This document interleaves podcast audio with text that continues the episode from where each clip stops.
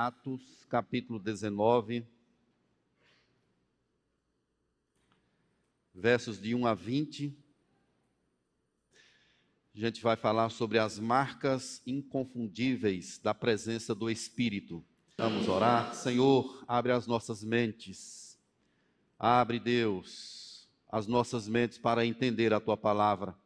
Pedimos unção, pedimos graça, pedimos a vinda do poder do teu Espírito aqui para tocar na nossa alma. Somente o Senhor pode de fato nos alimentar e nos fazer compreender a Escritura. Declaramos a nossa inteira dependência do Senhor. Faz isso, ó Deus, em nosso meio, em nome de Jesus. Amém. Meus amados irmãos, marcas inconfundíveis da presença do Espírito. É sobre isso que a gente quer falar à luz desse texto. 20 de abril de 1718, nasceu nos Estados Unidos David Brainer. Esse homem, esse jovem, ele morreu muito cedo, aos 29 anos.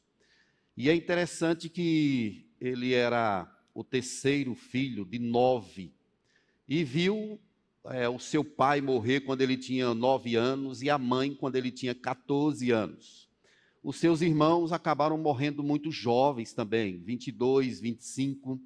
Ele era uma pessoa muito marcada pelo sofrimento. Era neto de pastor e o maior sonho dele também era ser um pastor. Ele queria muito ser pastor e ele foi alcançado pelo Evangelho aos 19 anos. Aos 20 anos, ele foi estudar para ser pastor. E é interessante que no terceiro ano do estudo dele, ele foi expulso. Foi expulso. Houve uma discussão, o Espírito estava começando um mover poderoso onde ele estudava. E ele então disse que o professor que estava ali lecionando aquela matéria não tinha maior graça do que a cadeira onde ele estava sentado. Ou seja, não tinha espiritualidade nenhuma. E por causa disso ele foi expulso. Tentou ser admitido algumas vezes e não conseguiu. E então Deus o chamou para a obra entre os índios. Ele foi ser um missionário entre os índios. Mais tarde foi chamado para ser pastor de igreja e ele sentiu que a vocação dele agora era estar entre os índios pregando a palavra do Senhor. Por que, que eu estou dizendo isso, irmãos? Porque o Espírito, ele sopra onde quer. Ele diz o caminho por onde os seus servos hão de passar. Ele opera maravilhas. Ele começou um mover naquela universidade, sacudiu aquela estrutura de forma que os caminhos e os propósitos de Deus foram estabelecidos ali. Ele morreu aos 29 anos na casa do seu, que seria o seu futuro sogro. Mas Deus operou ali maravilhosamente. Esse livro de Atos, alguns comentaristas o chamam de o Evangelho do Espírito Santo. Por exemplo, Justo Gonzalez, ele chama esse livro de o Evangelho do Espírito Santo. Ele foi escrito por Lucas, provavelmente no ano 70 da era cristã. É, e Lucas é bem específico aqui na sua tratativa, é, quando ele está dizendo que é um segundo tratado. Ele escreveu um, dos, um livro com o seu próprio nome, chamado Lucas, e ele próprio diz aí no capítulo 1, verso 1 aí de Atos, tudo que Jesus começou a fazer e a ensinar.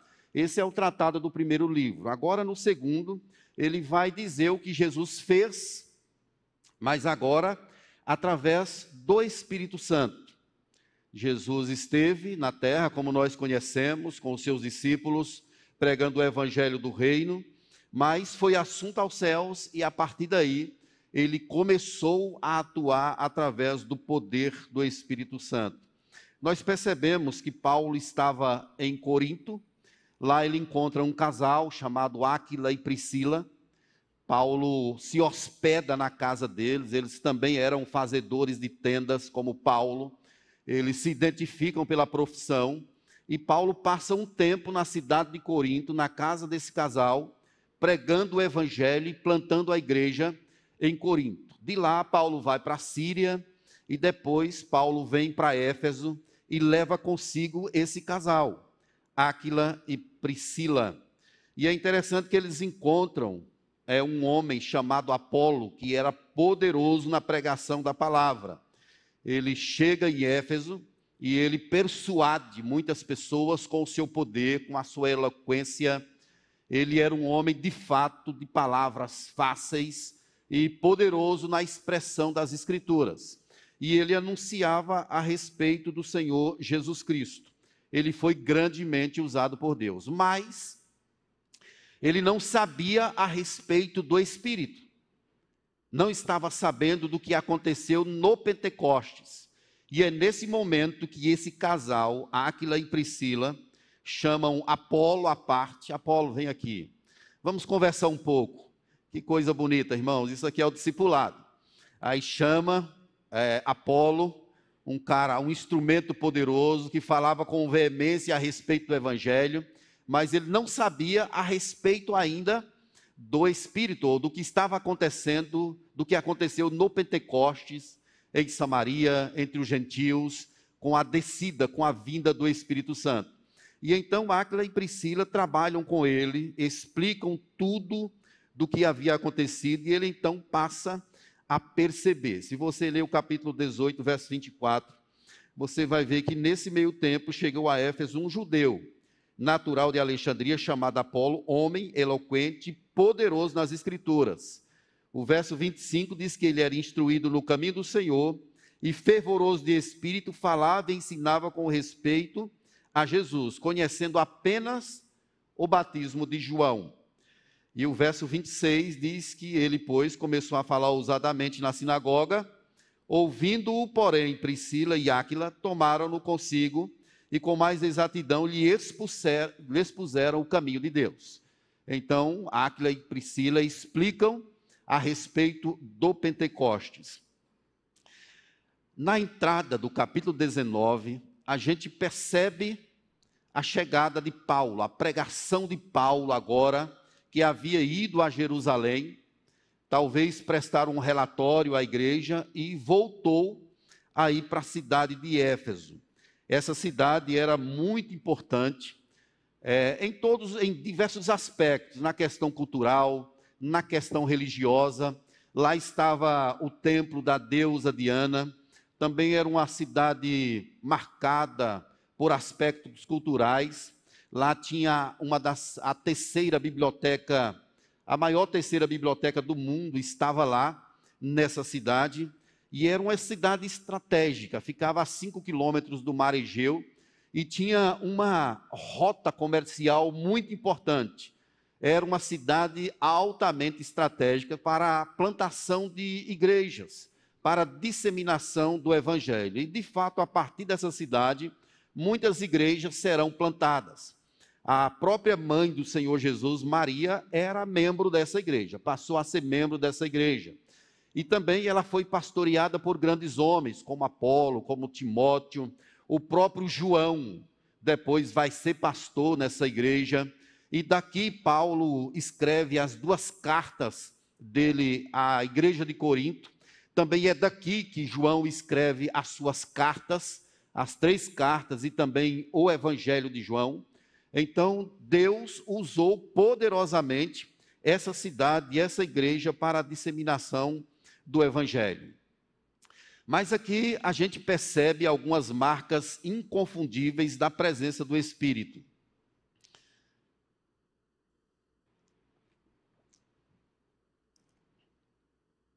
Não tinha como, irmãos, essas coisas todas acontecerem se não fosse através do poder do Espírito certamente ele está aqui agindo poderosamente.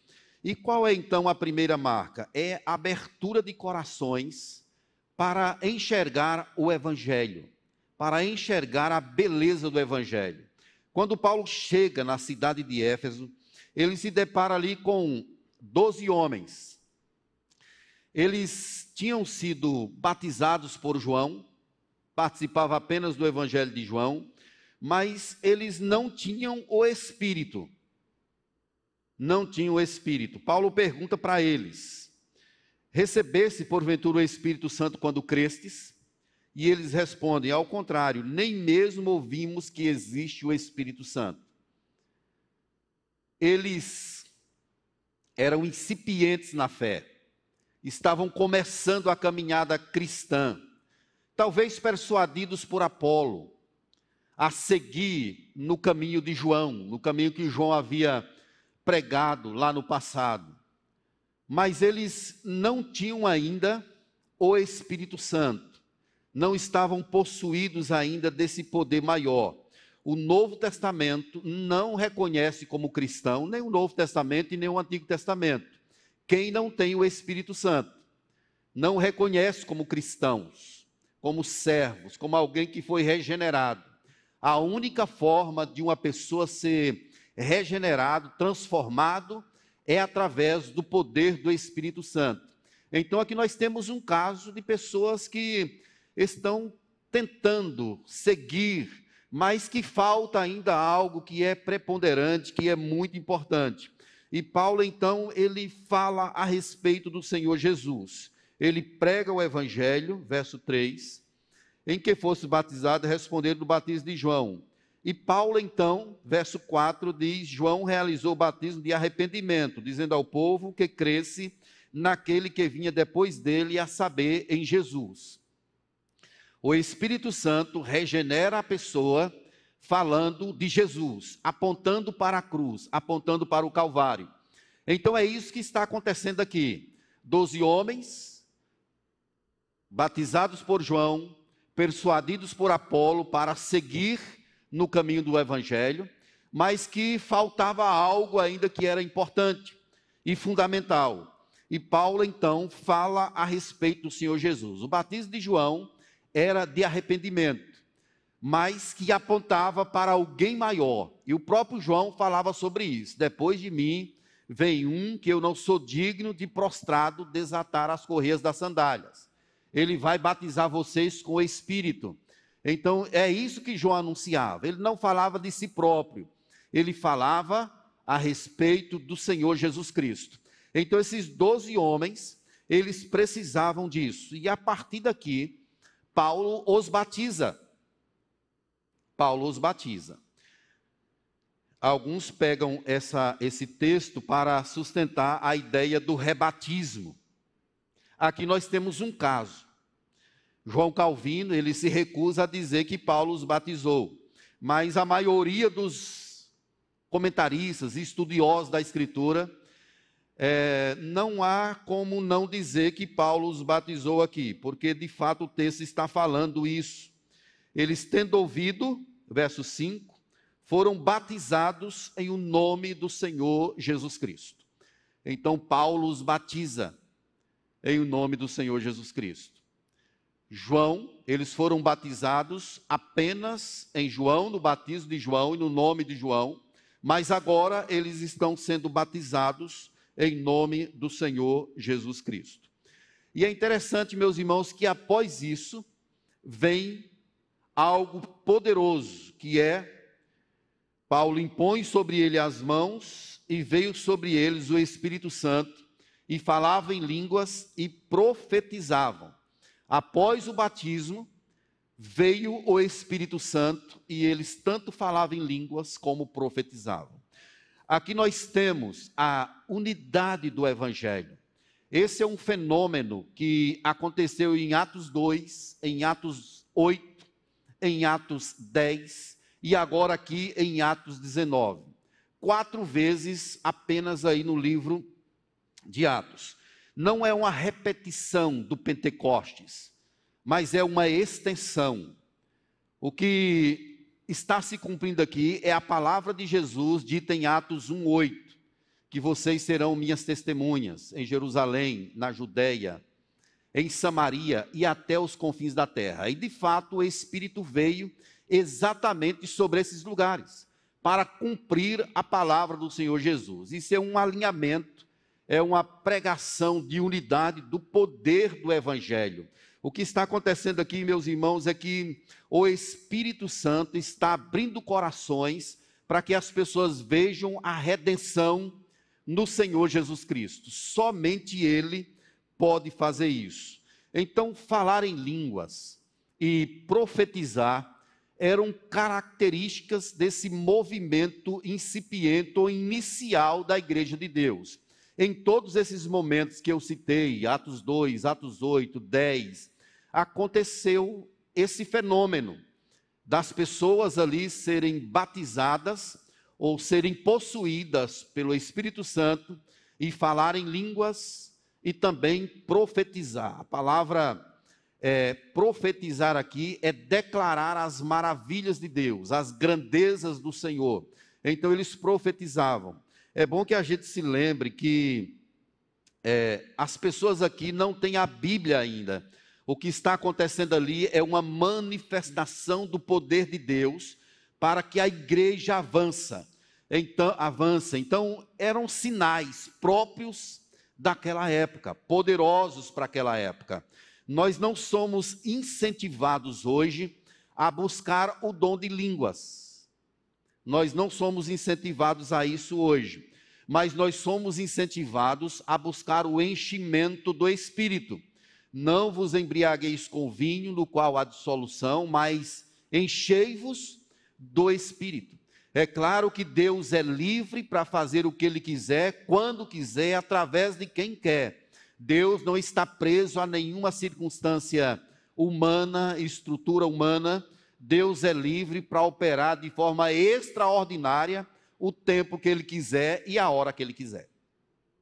Nós não podemos impedir o agir, o poder do Espírito Santo. O que eu estou dizendo é de uma forma extraordinária que era própria dessa época. Se a gente perceber os fenômenos os sinais, eles eram próprios desse momento, para que o evangelho tomasse essa propulsão que deveria haver. Isso acontece também na época de Jesus, que tinha a marca da cura de enfermos e também da expulsão de demônios. Isso acontecia recorrentemente o tempo todo por conta da pregação do evangelho. Nós hoje somos profetas de Deus, profetas e profetisas. E isso acontece quando você abre a Escritura e fala dela. Eu creio agora que eu estou sendo um profeta de Deus, porque estou falando da parte de Deus, estou com a Escritura aberta, estou falando da lei de Deus, da palavra do Senhor. Nesse sentido, são os profetas, estão os profetas entre nós. Você também é uma profetisa quando você abre a Bíblia e fala daquilo que é próprio dela. Nesse caso aqui, nós temos algo que era típico dessa época. Um estudioso chamado Anthony Huckman, ele diz que o Novo Testamento não apoia a crença de que o recebimento do Espírito resulta em falar em línguas. Nem sempre a pessoa que recebe o Espírito fala em línguas. Isso não aconteceu, por exemplo, quando o Espírito chegou entre os samaritanos. Não aconteceu. Eles foram tomados pelo Espírito e seguiram normal, normalmente. Mas em outras circunstâncias, entre os gentios, aconteceu deles é, falarem línguas. E aqui aconteceu deles falarem línguas e também profetizarem. Então, meus irmãos, a presença do Espírito, ela abre corações para ver a redenção e a beleza do Evangelho em Jesus Cristo. Não tem coisa maior e mais especial do que isso. Isso está acima de tudo. O nosso coração ser aberto, os nossos olhos desvendados, para a gente enxergar a beleza, a glória e a grandiosidade do Senhor Jesus Cristo. Você não se depara com Jesus falando em línguas. O apóstolo Paulo também. Os homens de Deus descritos aqui. Mas esses homens estavam radiantes, porque os olhos haviam sido desvendados para a compreensão da redenção, da regeneração, do resgate da alma, da beleza e da glória do Senhor Jesus Cristo. Ele, ele é o nosso bem maior.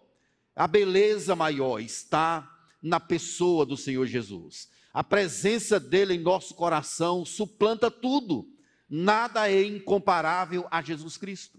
E é exatamente o Espírito quem abre os olhos, quem desvenda o coração, para que enxerguemos essa glória e essa beleza. Ele fez isso comigo, ele fez isso com você. Os seus olhos espirituais foram abertos, o seu coração foi aberto, e você contemplou e contempla a glória do Filho de Deus, glória que está acima de tudo e de todos. Ele é o Deus encarnado, é o Senhor da história. Mas uma segunda marca da presença do Espírito é sobre o poder impactante do genuíno Evangelho. Quando o Espírito de Deus está presente, há um poder, há um impacto. As coisas não ficam do jeito que estão. Então, lembram-se lá de Brainer, nos Estados Unidos? Ele está na universidade e veio um poder de Deus e causa um impacto naquele lugar. As estruturas se mexem, e ali algo de Deus acontece. E isso se repetiu na história diversas vezes. Diversas vezes. Eu vejo movimento aqui, meus irmãos, nessa igreja, pela presença do Espírito, o impacto dele nas estruturas, nos movimentos. Não são coisas humanas, meus irmãos, são coisas de Deus. É o Espírito Santo agindo.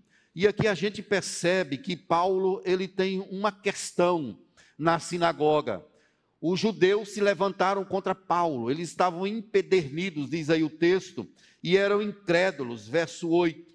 Paulo persuadia, e o verso 9 diz que eles eram empedernidos e descrentes e falavam mal do caminho e da multidão. E Paulo então disse: Olha, fique aí no lugar de vocês Quero mais saber de vir para cá, não. E era próprio de Paulo pregar nas sinagogas. Paulo, então, como que ele aluga um espaço, uma escola. Havia um período da escola de Tirano que não estava sendo usado, e Paulo foi para lá. Apartou os discípulos e foi pregar lá. E por mais de dois anos, Paulo fica ali pregando o evangelho, anunciando o evangelho. Um impacto enorme aconteceu ali. Primeiramente, o verso, fala, o verso 10 fala do alcance do evangelho. Olha aí na sua Bíblia. Durou isso por um espaço de dois anos, dando ensejo a que todos os habitantes da Ásia ouvissem a palavra do Senhor, tanto judeus como gregos. Dois anos, diariamente. Você sabe o que é pregar diariamente? Diariamente, Paulo estava ali pregando o evangelho. E a pregação do Evangelho gera, meus irmãos, impactos profundos, altera estruturas e situações. O Evangelho é o poder de Deus para a salvação de todo que nele crê.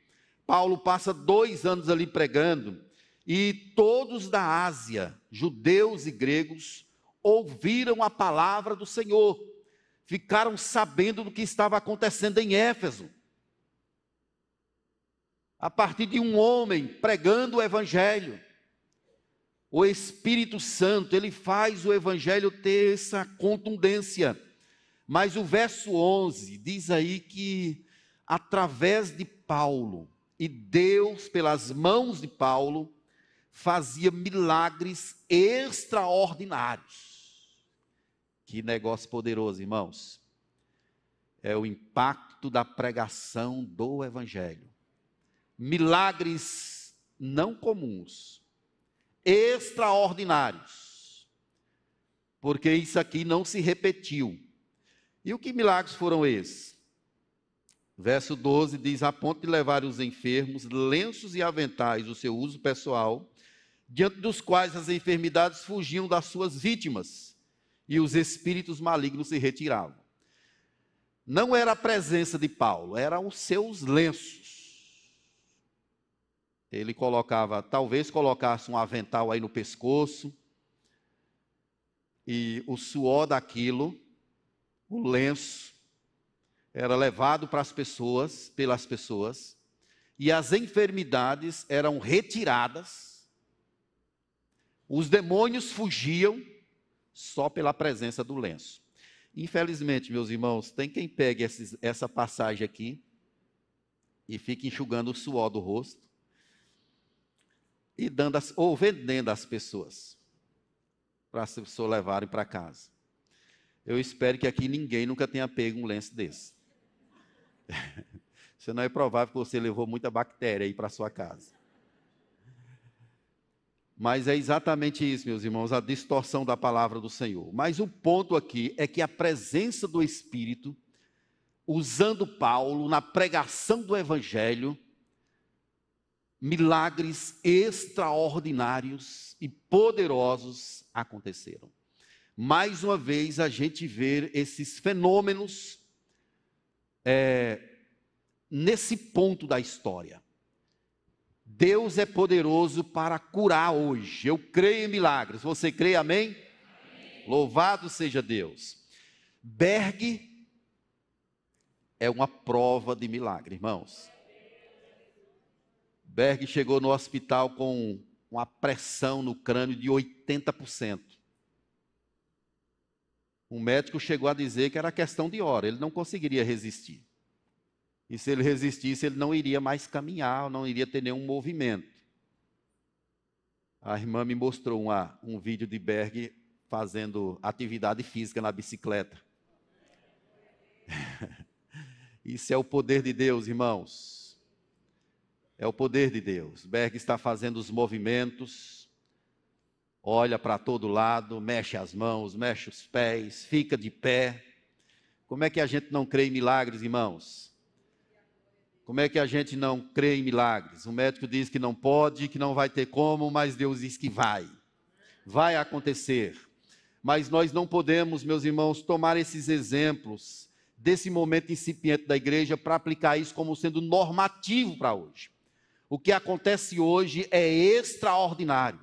Deus pode usar uma criança, pode usar uma mulher, um homem, pode usar até um pastor Deus não está preso, ele pode operar maravilhas conforme ele queira. Esse caso que aconteceu aqui na época de Paulo foi algo poderoso por causa da pregação do Evangelho, o momento da, da história que está acontecendo ali. Éfeso era o centro do ocultismo, da bruxaria, da magia. Era uma cidade com cerca de 200 mil habitantes. Vaidosa, rica, uma cidade em uma rota estratégica e abençoadora para os seus habitantes, mas ali preponderava a magia, o ocultismo, a bruxaria. Homens é, viviam é, sob esse efeito de ganhar dinheiro a partir desses espetáculos.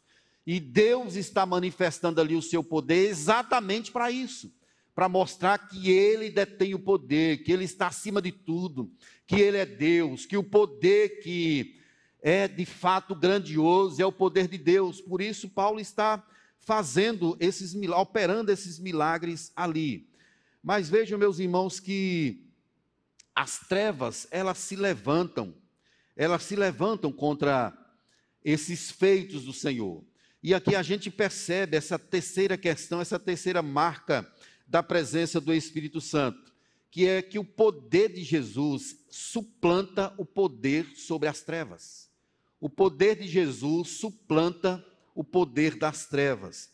A gente percebe aí a partir do verso 13 que alguns judeus, isso aqui é interessante, meus irmãos, filhos de um sumo sacerdote, ambulantes, eles tentaram invocar o nome do Senhor Jesus sobre possessos de espírito malignos, dizendo: Esconjuro-vos pelo Jesus que Paulo prega. E os que faziam isso, diz o verso 14, eram sete filhos de um judeu chamado Seva, sumo sacerdote. Era um religioso. Ele tentou usar o nome de Jesus, tentou se apropriar daquele poder. Esconjuro-vos em nome desse Jesus que Paulo está pregando saiam, se retirem.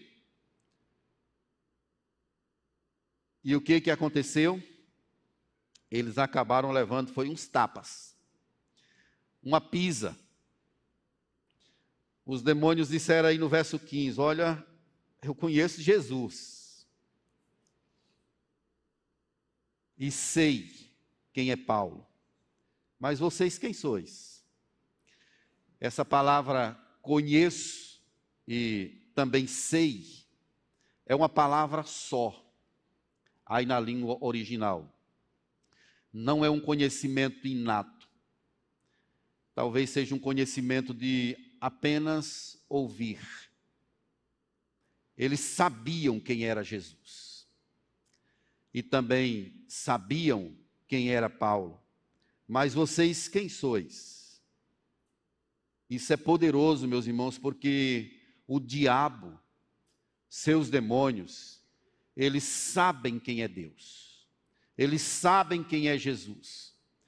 A gente percebe isso em outras passagens do Novo Testamento. Quando Jesus se aproximava, eles corriam e se ajoelhavam, se prostravam diante de Jesus e diziam assim: Por que vieste nos atormentar?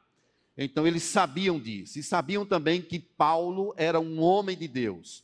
O que eles sabiam sobre Paulo é que o poder de Deus emanava a partir de Paulo, usava Paulo com autoridade e eles obedeciam a palavra de Paulo. Mas aqueles homens que eram religiosos, eles não tinham autoridade de Deus para isso. E então os demônios assaltam sobre eles. Verso 16: O processo de espírito maligno saltou sobre eles, subjugando a todos, e de tal modo prevaleceu contra eles que eles, desnudos e feridos, fugiram daquela casa. Pense aí no momento da vergonha. A surra foi grande, irmãos.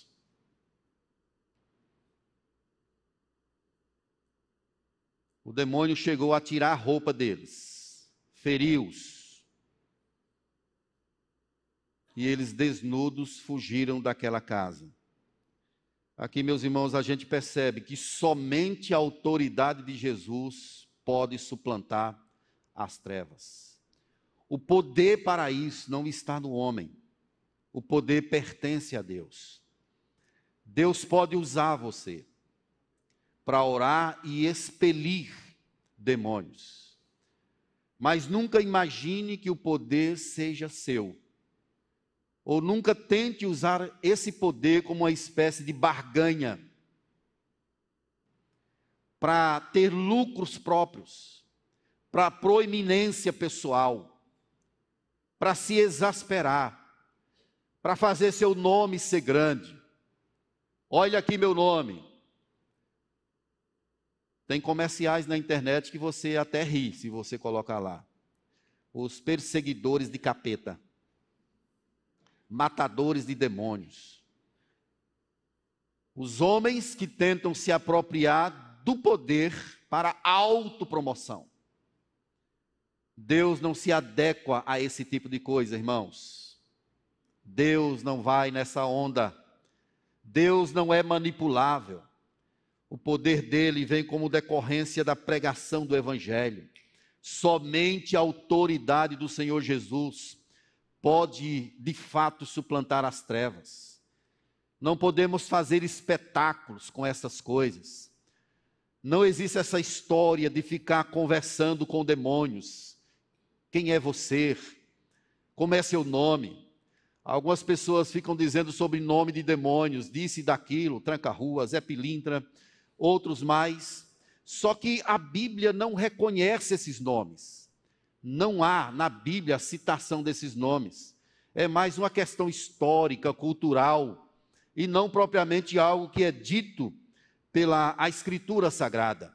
O que nós devemos entender aqui, meus irmãos, é que apenas o poder de Jesus pode suplantar as trevas. E nós temos esse poder. Esse poder está em nossa vida por causa da presença do Espírito. Ele pode nos usar como usou a Paulo mas não pensemos que isso provém de nós. Nós não temos luz próprias, própria, nós não temos poder que seja próprio do nosso ser, do nosso coração. A autoridade sempre pertenceu a Deus. Quando alguém diz assim, olha, Deus abençoe a tua vida, ele não está falando de si próprio, porque ele não tem essa capacidade, esse poder. É algo que emana de Deus, é o poder de Deus que é usado por gente de Deus para abençoar a outras vidas. E por causa disso, meus irmãos, veja o impacto disso, a consequência disso. O nome de Jesus, ele foi engrandecido. O verso 17 fala isso. E esse fato chegou ao conhecimento de todos, judeus e gregos, habitantes de Éfeso. E veio temor sobre todos eles, e o nome de Jesus era engrandecido. O ato do Espírito, a suplantação das trevas, tem esse aspecto findo, que é o engrandecimento do nome de Jesus, a glorificação desse nome que está acima de todo nome. É por isso que a oração de João precisa ser repetida. Convém que ele cresça e que eu diminua. O que temos hoje na religiosidade, especialmente no Brasil, é, são celebridades. Homens que se vangloriam das suas pregações, dos seus grandes feitos, entre aspas, e acabam tendo um nome promovido para adquirir riquezas, poder, estruturas, mas um dia tudo isso será destruído. O verdadeiro evangelho, ele é usado por Deus através de homens, e isso sempre redunda na glória de Jesus, no engrandecimento dele. Esse deve ser o intento do nosso coração. Sempre glorificar ao Senhor através daquilo que fazemos. Mas isso provocou algo poderoso também, meus irmãos, no verso 18. Provocou conversões. Muitos dos que creram vieram confessando e denunciando publicamente as suas próprias obras. Isso é um sinal visível da presença do Espírito. A confissão pública de pecados. Você tem coragem para isso? O poder do Espírito Santo, ele faz isso pessoas assumem os seus erros, assumem os seus pecados, denunciam a elas próprias do que são, do que fazem. Isso é um sinal de verdadeiro arrependimento. A confissão, dizer o que fez e pedir graça ao Senhor Vejam que os homens vieram e confessaram publicamente os seus pecados, denunciavam a elas mesmas o que fizeram, como andar errantes. A pessoa, quando é visitada pelo Espírito, ela não guarda pecados, porque não pode haver essa, essa junção desses dois poderes. Onde a luz está, as trevas não podem estar. E o Espírito quebranta o coração do homem para viver uma vida de transparência, aberta, entregue completamente ao Senhor. É o Espírito Santo, o poder dele em ação, que provoca esse tipo de situação, irmãos. A confissão pública, não estou mais nem importando o que vai acontecer comigo, eu quero é ser trabalhado, eu quero é ser usado pelo Espírito, por esse poder grandioso.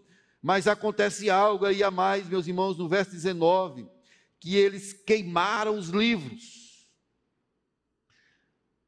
Também muitos dos que haviam praticado artes mágicas, reunindo seus livros, os queimaram diante de todos. Calculando seus preços, achou-se que montavam a 50 mil denários aqueles livros, eles eram caríssimos. Os livros nessa época eram muito caros. Eram livros de magia. E eles queimaram aquilo tudo. Fizeram um cálculo e dava cerca de 50 mil denários. Agora pense aí que um denário equivale a um dia de trabalho de uma pessoa nessa época.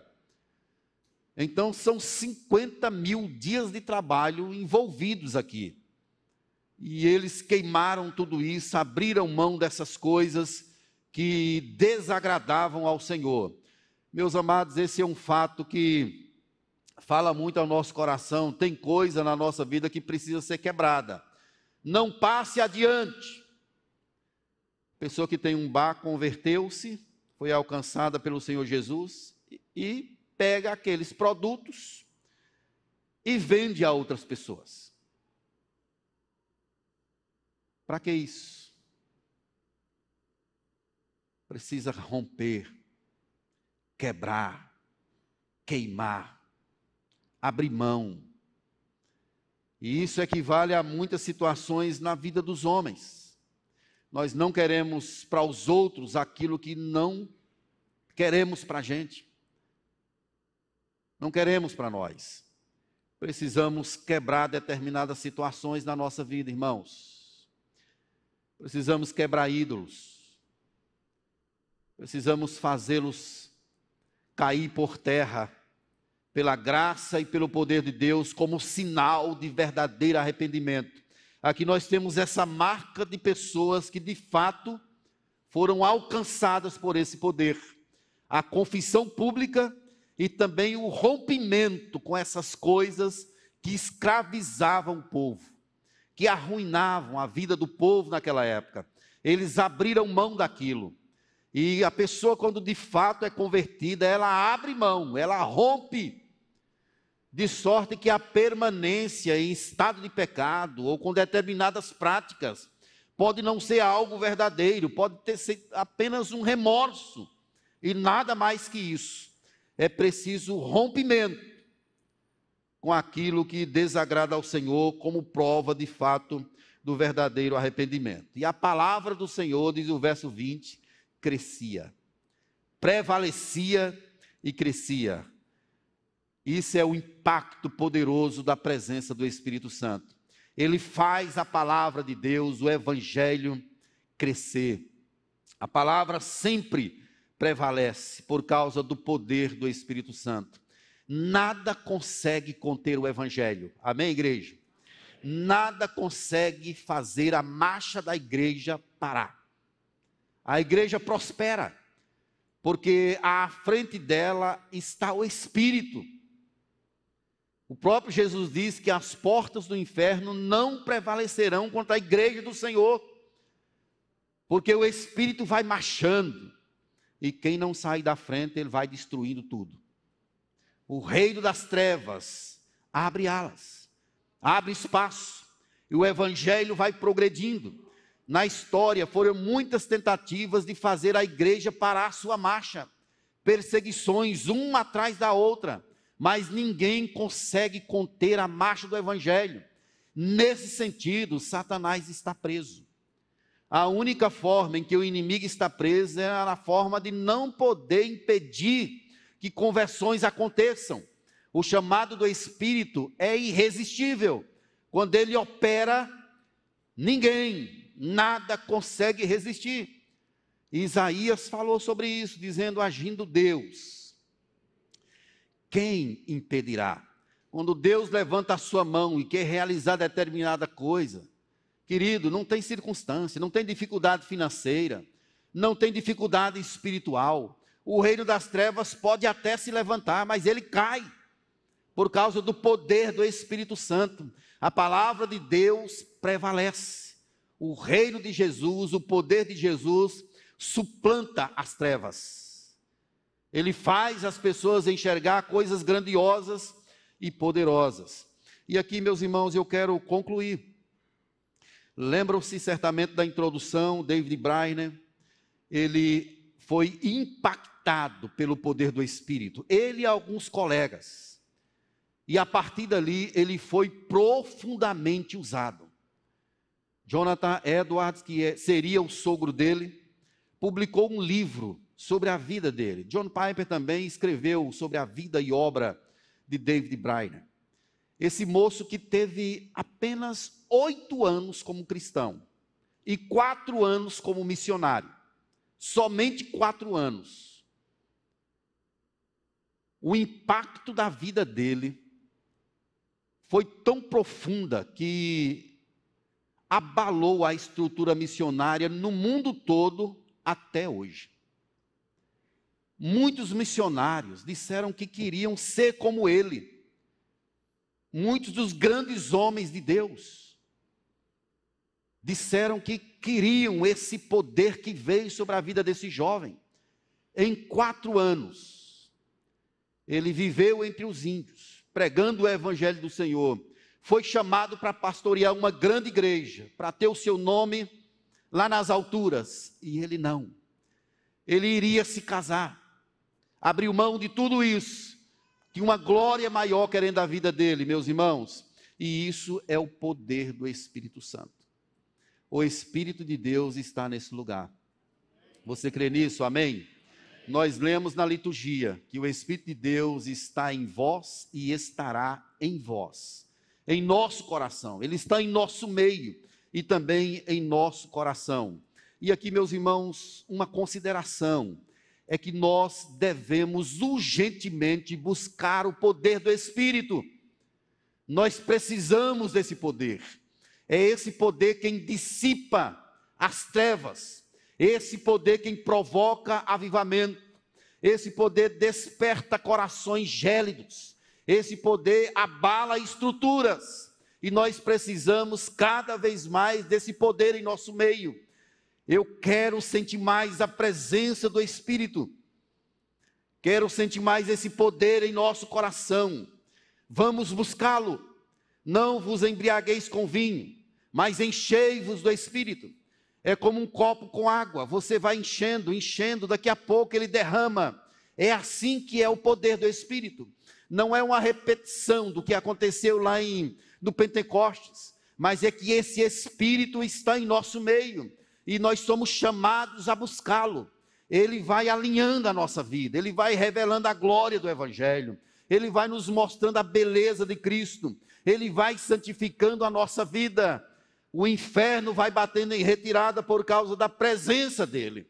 Nós precisamos, meus irmãos, urgentemente buscar esse poder. Nós precisamos, você precisa buscá-lo em sua casa, em seu trabalho. Se prostre, Diga assim: Deus, eu quero mais desse espírito, eu quero ser cheio desse espírito. E pessoas, estruturas verão que você é um homem cheio do espírito, uma mulher cheia do espírito, pela forma como você, você vive, pela forma como você age. Nós precisamos buscar o poder do Espírito Santo. Uma segunda consideração, irmãos, é que o inimigo sabe que o poder de Deus flui através da igreja para a glória do Senhor Jesus. Ele sabe disso. O poder de Deus flui através da igreja. Olha o que está acontecendo em Serra Branca. Olha o que está acontecendo em Triunfo.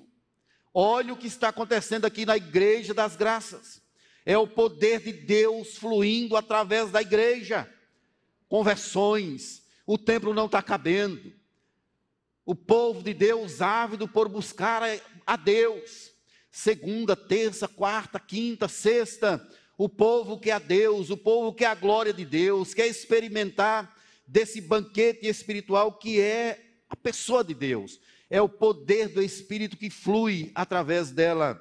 Por último, meus irmãos, a igreja de Deus é indestrutível. Diga assim comigo: a igreja de Deus é indestrutível ninguém pode conter a igreja. É como diz o presbítero André de vez em quando: alarga o espaço das tuas tendas. Alarga, ninguém segura a igreja. Ela vai marchar, ela vai crescer. Venha o que vier, o inimigo se levanta, ele intenta contra ela, ele levanta pessoas, mas o poder do Espírito flui através dela. E Deus a leva para onde Ele quer. O poder de Deus está aqui nesse lugar e a igreja de Deus, ela é imbatível. Ela é indestrutível. Ela não vai parar. Ela vai crescer. Ela vai proliferar independente de mim, independentemente de você. Eu sei que o espírito de Deus está aqui. Deus, louvado seja o Senhor por essa manhã tão preciosa.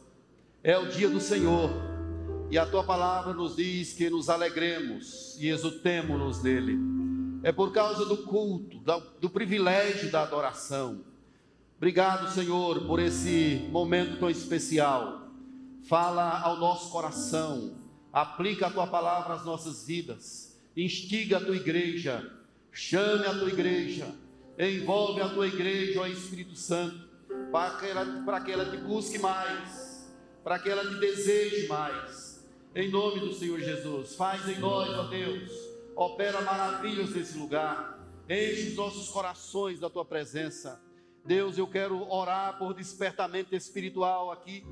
Peço ao Senhor que quebrando nosso coração, Deus, em nome de Jesus, desperta as nossas almas, abre os nossos olhos para que contemplemos a beleza de Jesus, a glória de Jesus, a grandiosidade do Evangelho.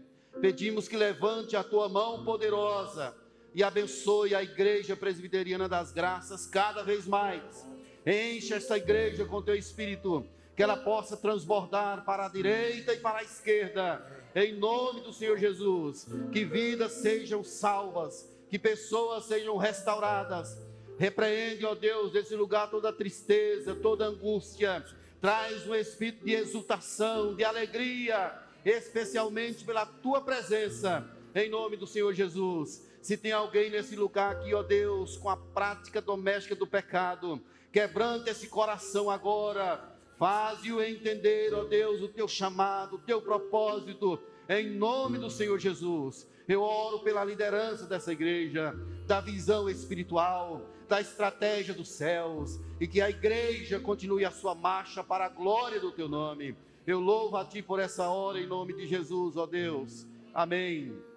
E agora, queridos irmãos, que a graça e a paz de Jesus Cristo, o amor de Deus que não se mede, o poder do Espírito Santo, faça-se presente nesse lugar, assim como espalhado por toda a terra na vida da igreja do Senhor. É o que pedimos em nome de Jesus.